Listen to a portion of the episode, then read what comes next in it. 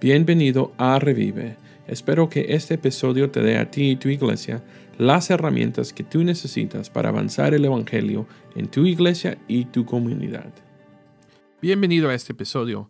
Mira, hace dos semanas tuvimos un evento tan lindo en Houston, Texas, donde estamos tuviendo nuestro primer evento renuevo, donde hablamos sobre la replantación y revitalización y si estás escuchando y estuviste en ese evento, te quiero dar las gracias por participar y ser parte de la primera vez que nosotros tenemos un evento sobre la replantación y revitalización alrededor de los Estados Unidos. Tal vez no sabes esto, pero hace unas semanas comencé a trabajar con North American Mission Board como el especialista en replantación de iglesias hispanas para los Estados Unidos.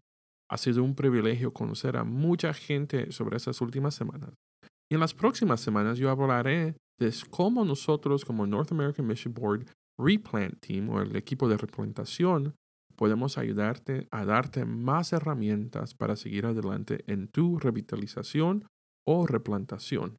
Así que ahora empecemos este episodio. Este episodio se intitula Cómo mejorar tu predicación. Y vamos a hablar de eso, cómo mejorar tu predicación para la revitalización o replantación de una iglesia.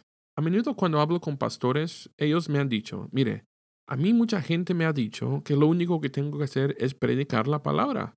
Y ellos dicen que ellos sienten que están predicando la palabra de Dios, pero no hay cambio. Usualmente están hablando en el contexto de que su gente no participa, su gente no está viva esencialmente para querer servir y ellos están haciendo todo. Ahora quiero decir esto, podría ser el mejor predicador de todo el mundo y incluso entonces habrán todavía personas que nunca escucharán y permitirán que la palabra de Dios transforme sus corazones. A veces hay gente en nuestras iglesias que simplemente no quiere dejar que Dios los use o quieren trabajar para el Señor. So aquí vamos a hablar de cuatro cosas que pueden mejorar tu predicación.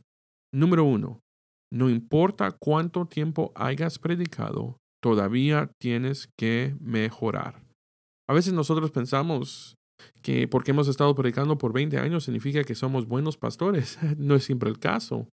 Y también muchos pastores jóvenes a menudo asumen que una vez tengan años y años de predicación, entonces encontrarán su estilo y lo harán en una manera muy bonito.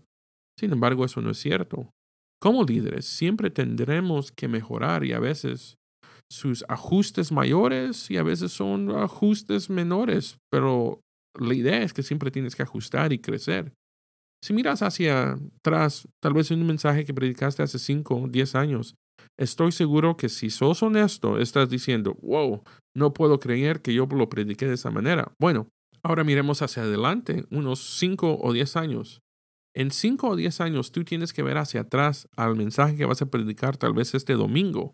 Y si no miras que tienes que hacer cambios o cuánto has crecido en los 5 a 10 años que pasaron, entonces yo diré que estás estancado. ¿Por qué?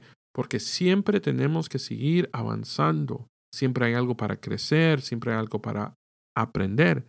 Así que escucha sus mensajes a menudo y también encuentra algunas personas que confías para que escuchen tu mensaje. A lo que me lleva al segundo punto. Número dos. Invita la crítica. Ya sé que soy un poco duro, pero es realidad. Esto requiere una piel gruesa, pero es necesario. He tenido la bendición de tener pastores, amigos que están dispuestos a criticar mis mensajes. Y no solo lo que predico, pero cómo lo predico. Me dan buenos consejos en qué puedo cambiar en mi forma de hablar, mi tono de voz, mi dinámica. Ahora, Solo voy a ser honesto con ustedes, pero para mí mi esposa sigue siendo mi crítica más útil. Su amor para mí, su amor para nuestra iglesia y su amor para el Evangelio me da una perspectiva única. Ella lee mis notas y me dirá, sabes que esto se oye un poco confuso, no entendí qué quieres decir, y me ayuda a ver las áreas donde yo tal vez no estoy siendo claro como pienso que estoy siendo claro. Mira, si hay algo que puedes hacer para mejorar la forma que enseñas la palabra de Dios a tu gente, no pierdas el tiempo, aprovecha la oportunidad para crecer, porque pastor, cuando tú creces, ¿sabes qué pasa? También tu gente crece. Número 3. No tomes atajos en tu preparación. Hermano, escuche. he hablado con pastores todo alrededor del país que me dicen que no tienen tiempo para prepararse para el sermón el domingo. Me han dicho que todas las otras cosas que tienen que hacer como pastor toman mucho tiempo. Pastor, si me está escuchando, entienda esto. Mire, pastor, la preparación para predicar su mensaje no debe ser lo último en la lista, pero debe ser lo primero en su lista. En la renovación de una iglesia, este es un gran paso para muchos pastores. Algunos pastores incluso se han molestado porque sugiero que están demasiado tiempo ocupados haciendo otras cosas, aunque no deben estar haciendo. Yo oigo cosas como, yo soy el pastor, yo lo debo hacer. Recuérdese, nuestro trabajo es enseñar a la gente para que la gente haga las cosas del ministerio. So, lo que hago en esta conversación específicamente en este tiempo, digo algo como esto. Pastor, usted está aquí quejándose a no tener miembros de la iglesia que están comprometidos. Pero, ¿qué esperaría cuando usted no está comprometido a prepararse completamente para enseñarles la palabra de Dios? Ahora, tenemos que parar aquí un ratito y entienda esto. También entiendo, o también entiendo al pastor que tiene que prepararse el domingo por la mañana, el domingo por la noche, la escuela dominical, el miércoles por la noche. Simplemente no hay suficiente horas en la semana para producir cuatro, cinco, seis mensajes de calidad cada semana. Esto es usualmente cuando un pastor usa sus mensajes viejos una y otra vez y le da solo uno o dos ajustes porque está tan ocupado haciendo otras cosas. Pastor, la predicación de la palabra de Dios es importante.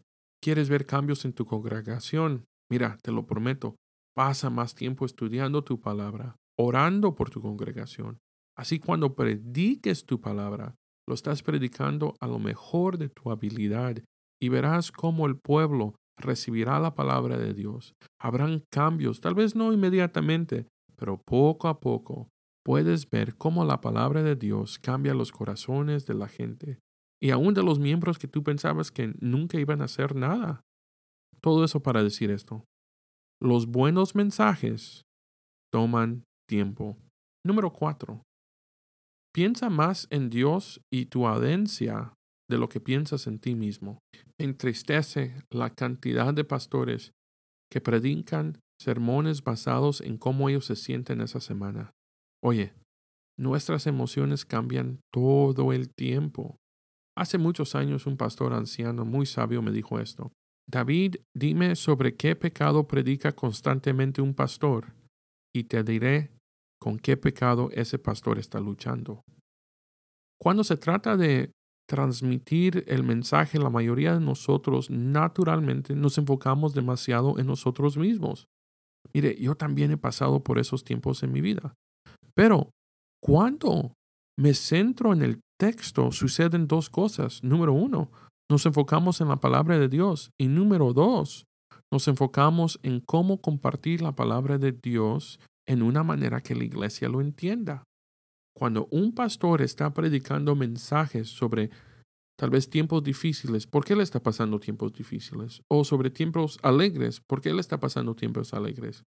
Los mensajes van a ser guiados por nuestras emociones y no por la palabra de Dios. Por eso yo creo que la mejor manera para predicar es verso por verso, texto por texto. Esto se conoce como predicación expositiva.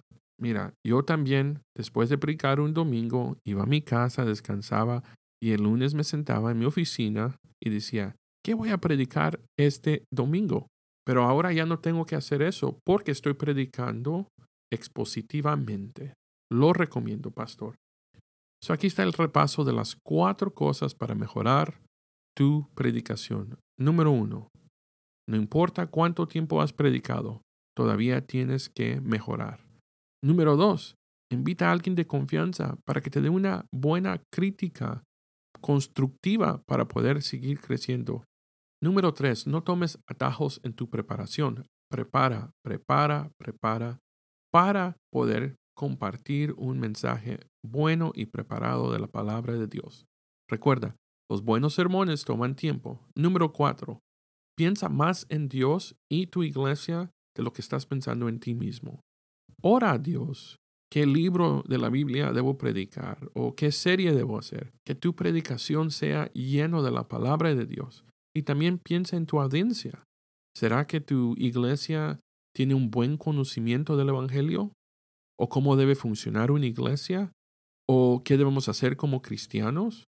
Hay tantos libros que puedes predicar sobre esos temas. Puedes predicar Hechos, Efesios, aún Santiago. Dios nos ha dado su palabra, no solo para que nosotros crezcamos como pastores, pero también para instruir su pueblo. Pastor, yo oro por ti. Y pastor, quiero que sepas que la mejor manera de transformar los corazones de tu iglesia es predicando la palabra de Dios fielmente. Gracias por acompañarme hoy. Asegúrese de suscribir a este podcast. Me encantaría saber que eres parte de la familia. Para saber más sobre la renovación y replantación de iglesias, sigue escuchando semanalmente o escríbenos. Si este episodio te resultó útil, compártelo y déjanos una reseña.